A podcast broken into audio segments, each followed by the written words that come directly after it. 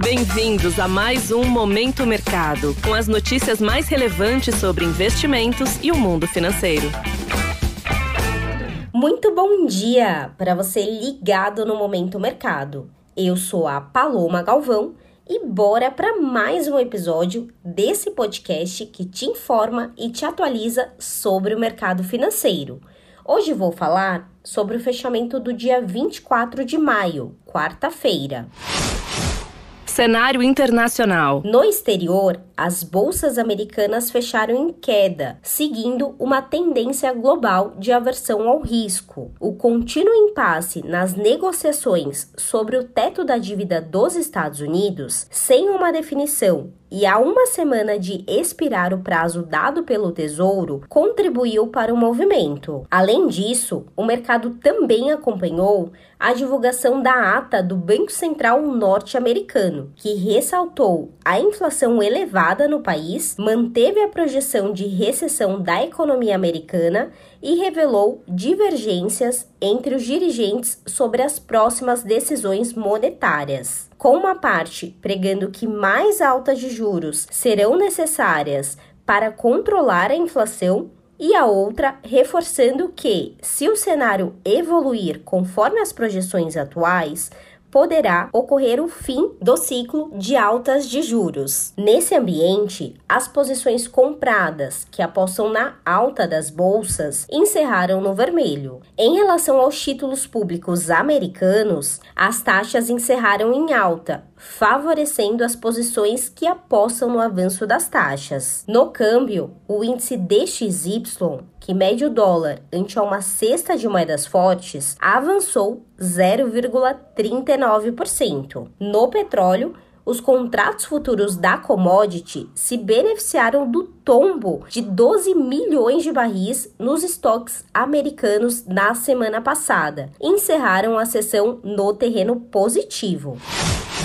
Cenário nacional. Por aqui, o dólar encerrou em baixa de 0,37% ante ao real cotado aos R$ 4,95, na contramão do sinal predominante de alta da moeda americana no exterior, em meio ao menor apetite por risco. Assim, as posições compradas ou expostas à variação cambial encerraram no terreno negativo. Na renda fixa, os juros futuros encerraram a sessão com queda nos principais contratos, reagindo à aprovação do texto base do novo arcabouço arcabouço fiscal na Câmara, mesmo bem antecipada ontem pelo mercado. A margem de votos a favor e ajustes que tornaram o projeto mais conservador apoiaram para o movimento. Desta forma, as posições tomadas, que apostam na alta dos juros futuros, encerraram em baixa. Na bolsa,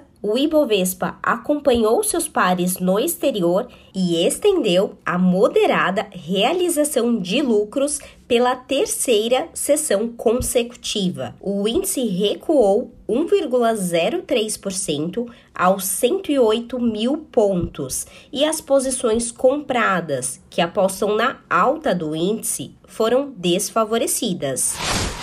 Pontos de atenção. A agenda do dia traz a divulgação do IPCA 15 de maio e a segunda leitura do Produto Interno Bruto, o PIB americano, no primeiro trimestre. O presidente Lula participará da Federação das Indústrias do Estado de São Paulo, a Fiesp, e o presidente do Banco Central, Roberto Campos Neto, discursará em evento. Sobre os mercados, agora pela manhã, as bolsas asiáticas fecharam em queda, seguindo o impasse nos Estados Unidos. Na Europa, os índices operam com tom negativo. Em Nova York, os mercados estão sem direção única, aguardando a divulgação de dados econômicos. Dessa forma, termina o Momento Mercado de hoje. Agradeço a sua audiência, uma excelente quinta-feira, bons negócios e até a próxima. Valeu! Você ouviu o Momento Mercado com o Bradesco. Sua atualização diária sobre cenário e investimentos.